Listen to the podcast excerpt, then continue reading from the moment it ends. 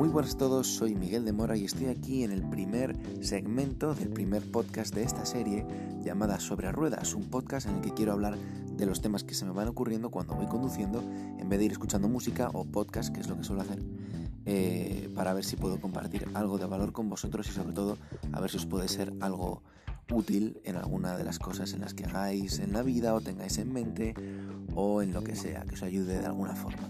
En este caso espero que haya una de las dos cosas que diga, uno de los dos razonamientos que, llevo en este primer episodio, os haga pensar y os dé algo de valor.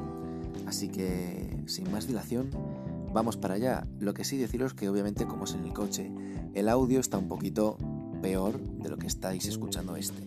De todas formas, no os preocupéis porque yo creía que se iba a escuchar bastante peor y para nada me ha llevado una buena sorpresa. Así que nada, sin más dilación, vamos con el podcast y bienvenidos.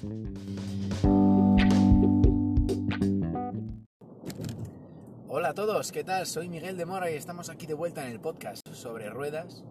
Y nada, la verdad es que estoy bastante contento. Estoy ahora mismo en Madrid, eh, un poquito clavado en el tráfico. Bueno, ahora mismo estoy en un túnel, pero muy bien, la verdad. La cosa es la siguiente, ¿vale? Hoy estoy muy contento porque he tenido una nueva noticia. Ahora os lo diré. Pero antes de contároslo, os quería poner en situación. Y es que resulta que llevo ya algún tiempo eh, con una situación bastante peculiar. La cosa es que hace muy poquito acabé la universidad y al acabar la universidad eh, lo primero que, que piensas es, bueno, vale, ahora tengo que buscar trabajo, tal, todo eso, ¿no? Sin embargo, yo tenía la oportunidad y la sigo teniendo de hacer un máster. Bien, resulta que el máster es muy buena opción y hay muchas razones por, por las cuales ese máster es muy buena opción entre las cuales el precio, que, sí, que es un máster oficial, por lo tanto sí que me aumentaría lo que es el reconocimiento a nivel de estudios, ¿no? Pasaría de primer ciclo a segundo ciclo. Y, y la cosa está así, ¿no? Entonces pinta bastante bien. El problema es que toda la gente a mi alrededor opinaba, y opina, vaya, que yo debería hacer ese máster. Y que si, que si no lo hago, me estoy equivocando. Sin embargo, yo creo que no. Es decir, yo creo que efectivamente me estoy... O sea, si yo estoy dudando en si hacer el máster o no, tengo una razón para ello. Y como tengo una razón para ello, mm, en plan, yo me siento bien, ¿sabes? Dudando de si hacer el máster o no. Eh, ¿Qué es lo que pasa? Pues que... A ver, joder, que hay aquí un mogollón de coches. No cómo está la cosa, ¿eh? Está final. Vale, em, la cosa es la siguiente. Todo el mundo opina que yo debería hacerlo y yo soy el único que opina, bueno, soy el único que duda. Viene a ser la situación, ¿no?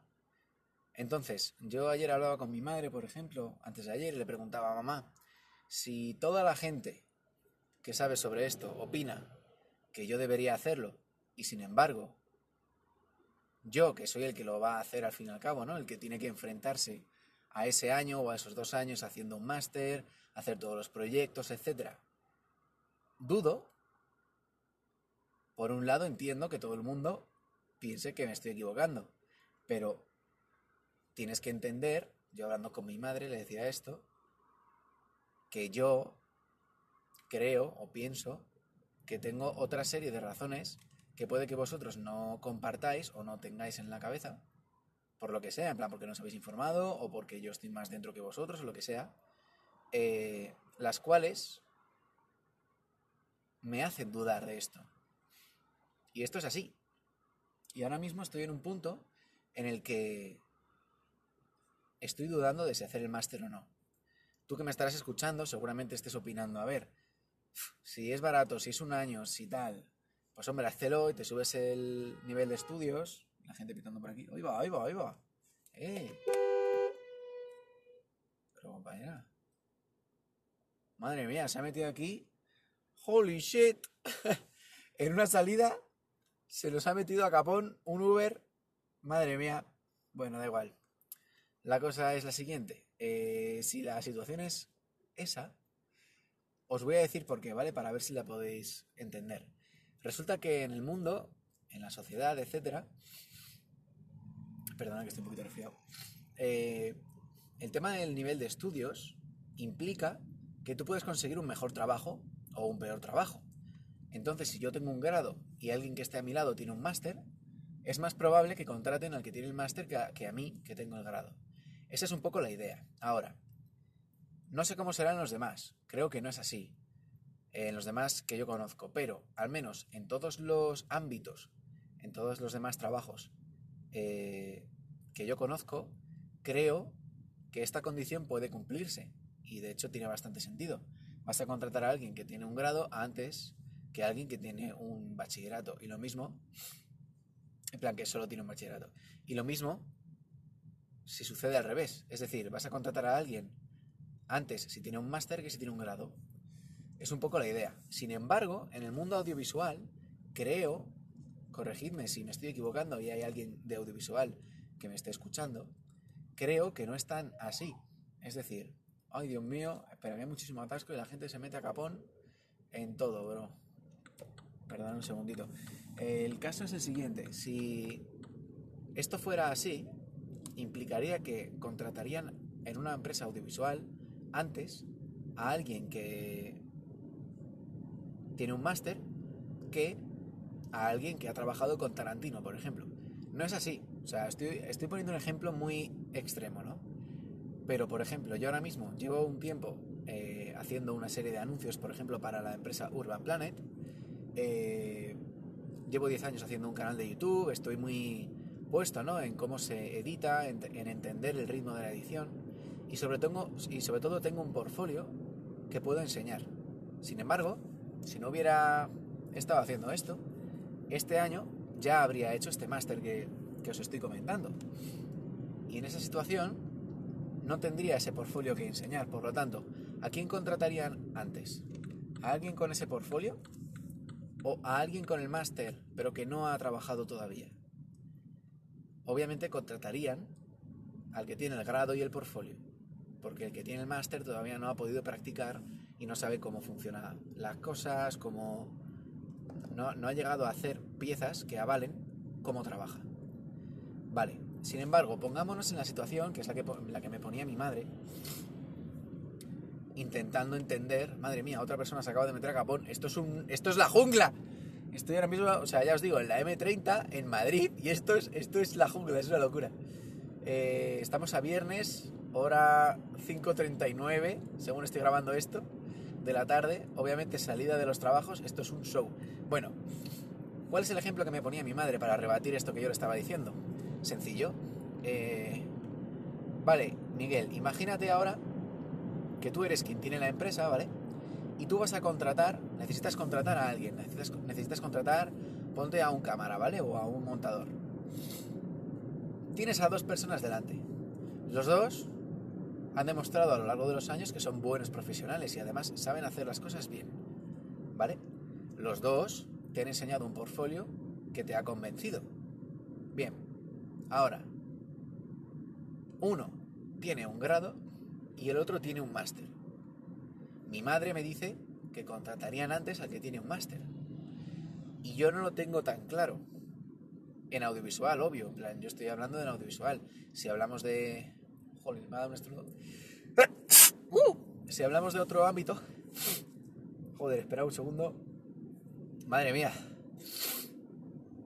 Perdonad que haga esos sonidos, pero es que como estoy conduciendo tengo que liberarme, si no me voy a empezar aquí a, a llorar y no voy a poder fijarme en la carretera. Madre mía. Bueno, entonces, yo creo que en audiovisual no es así. ¿Vale? Yo creo que en audiovisual no es así. ¿Por qué?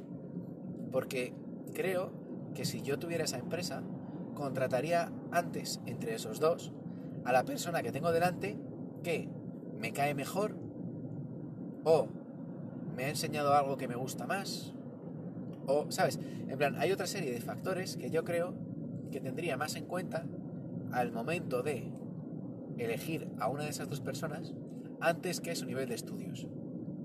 Pero no por nada, sino porque creo por lo que he visto ya y por lo que he podido preguntar, jolín, le he preguntado a mucha gente, le he preguntado incluso a, digamos, el que más me ha servido de referencia, Víctor Martín se llama, que es el vicepresidente de postproducción de Netflix España, eh, y me decía eso, me decía que efectivamente no cogería a nadie antes por tener un máster, pero sí lo cogería en función a lo que ha hecho y en función a sus años de experiencia, ¿no? Ay, Dios mío. Entonces, eh... madre mía, ya os digo que aquí esto es una carrera de obstáculos increíble. Perdonad, pero es que me está dando jolines, moquetes. Bueno, entonces, ¿cómo es posible que yo dude, no? Bueno, pues dudo porque el máster en cuestión está bien, está bien montado, pero viene a ser, al menos por la gente con la que yo he hablado que está ahora mismo cursando ese máster, como hacer quinto de carrera, ¿vale?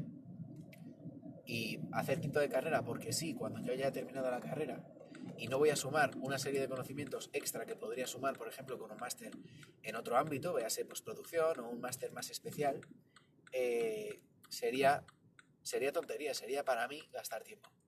Y yo no quiero gastar tiempo. Esa es un poco la razón por la cual yo he decidido, o sea, todavía no me he decidido a hacer el máster. Ahora, sin embargo, Dios mío, perdonar, por el amor de Dios, qué asco. ¡Uh! Pero bueno, lo siento. y ahora mismo acabo de ir a mi facultad, porque es ahí, por cierto, donde sería el máster, y me he encontrado con la coordinadora del máster. Parece todo, o sea, como que estaba preparado para ser así, ¿sabéis? En plan, como si estuviera predestinado a haberme encontrado a la coordinadora. Y la coordinadora, el año anterior, ay, me acabo de encontrar a mi amigo, me dijo que, que era un momento en el que el grado, o sea, el máster no estaba muy allá y que iban a intentar trabajar en ello. Bueno, pues ahora, cuando me la he vuelto a encontrar, me ha dicho que esté al loro porque el máster está yendo mejor y creen que para el año siguiente va a ir todavía mejor y me ha alegrado mucho y me han dado ganas de hacer el máster, ¿os lo podéis creer? Entonces, nada, quería compartir eso con vosotros. Ha sido un pensamiento positivo, una sensación muy buena y sobre todo quería ver si, si tenéis alguna opinión.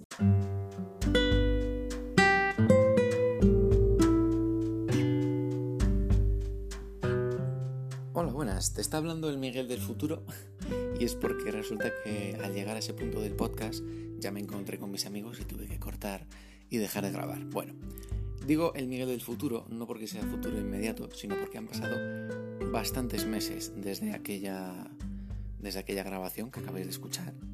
Eh, y bueno, os quiero poner al día con lo que he decidido. Al final he tomado la decisión de apuntarme al máster.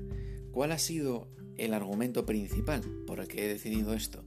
Bueno, pues ha sido básicamente que me he vuelto a poner en la situación de esa persona en la que tiene pues a dos delante, ¿no? Que los dos le caen bien y tal. Em, uno con un grado y otro con máster. Y he pensado, pero es que el que tiene máster tiene un máster en algo. Es decir, yo no voy a hacer un máster y ya está, en plan, no voy a por un título, ¿sabes? Un título en sí no significa nada, es vacío, es un papel pero lo que representa ese título es lo que le da valor.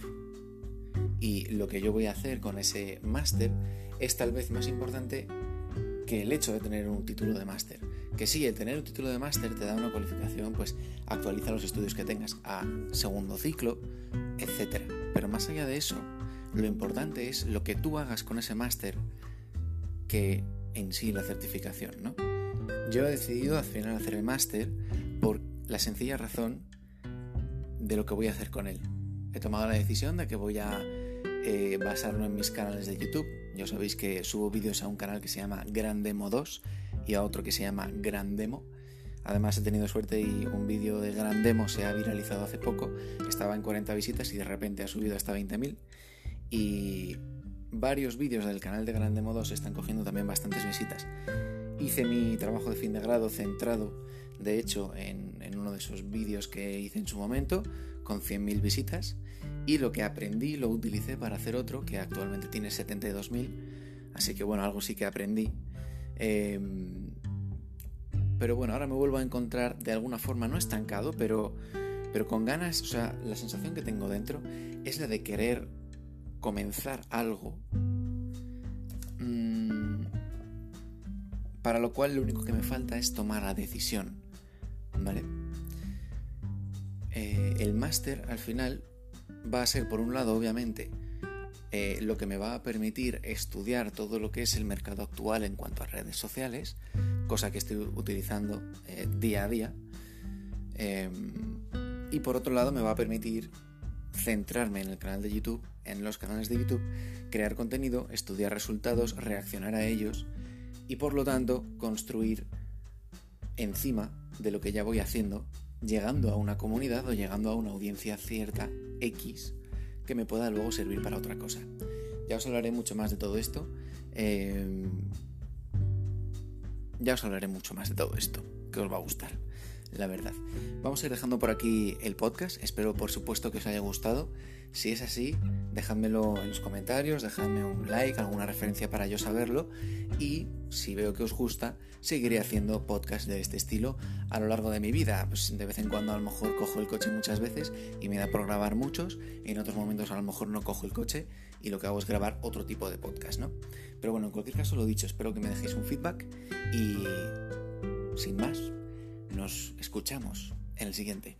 Soy Miguel de Mora y esto ha sido un placer.